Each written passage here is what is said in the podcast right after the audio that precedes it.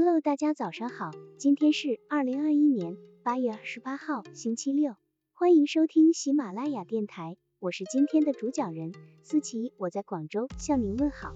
今天我们为大家分享的内容是趣味思维，有效沟通中的思考法。没有趣味的幽默不是真的幽默，幽默需要在趣味中给自己也给他人带来思考的机会与空间。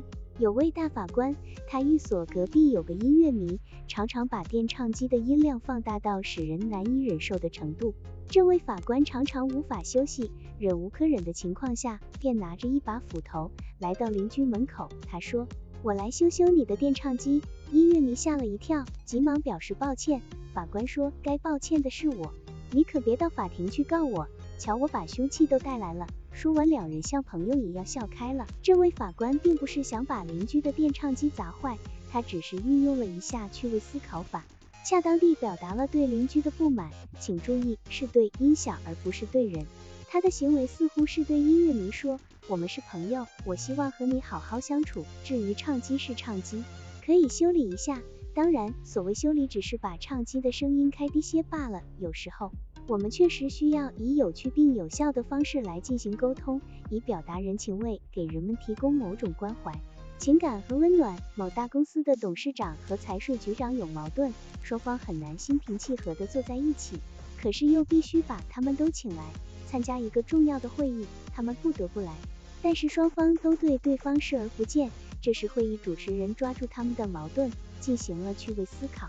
他向人们介绍这位董事长时说：“下一位演讲的先生不用我介绍，但是他的确需要一个好的税务律师。”听众爆发出一阵大笑，董事长和财税局长也都笑了。这就是趣味思考法，不要正面揭示或回答问题，而是用愉悦的、迂回的方式揭示或回答问题，从而避免了生硬的感觉所产生的无趣、乏味。著名足球教练罗克尼。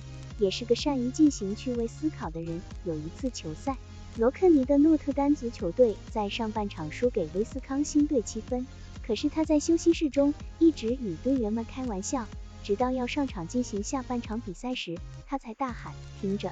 队员们惊慌失措地望着他，以为他要把每一个人都大骂一通。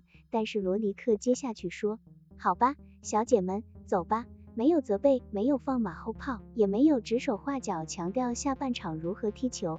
罗克尼的乐观豁达克服了队员们心理上的障碍，帮助队员忘掉艰难的处境。他的球队在下半场创造了奇迹，踢出了一连串漂亮的球。后来罗克尼对采访他的人说：“不是我赢了，而是我的趣味思考法赢了，因为我知道我们精神上赢了，那么球也就赢了。”幽默处理使他赢得沟通以及比赛。在沟通中，自我辩解常显得无趣，它会让你觉得反而不是那么回事。但是，你如果运用趣味思考法，给人的感觉可能就不大相同，可以获取幽默的方式。另外，要注意搜集素材，我们的生活丰富多彩，提供了许多有趣的素材。这些素材无意识的进入我们记忆仓库的也很多。我们如果做个有心人，就会使自己的语言材料丰富起来。例如谚语、格言、趣闻、笑话等，我们可以提取、改装并加工利用，这样我们的语言就会增加许多趣味性的调料了。幽默作家班奇利在一篇文章中谦虚地谈到，他花了一五年时间才发现自己没有写作的才能。结果一位读者来信对他说：“你现在改行还来得及。”班奇利回信说：“亲爱的，来不及了，我已无法放弃写作了，因为我太有名了。”这封信后来被刊登在报纸上，人们为之笑了很长时间。事实上是班奇利的幽默作品闻名遐迩。在上述事件中，班奇利并没有指责那位缺乏幽默感的读者，他以令人愉悦的迂回的方式回答了问题。既保护了读者可爱的自尊心，也保护了自己的荣誉，并且没有使这个自我辩护成为乏味的争吵。好了，以上知识就是我们今天所分享的内容。如果你也觉得文章对你有所帮助，那么请订阅本专辑，让我们偷偷的学习，一起进步吧。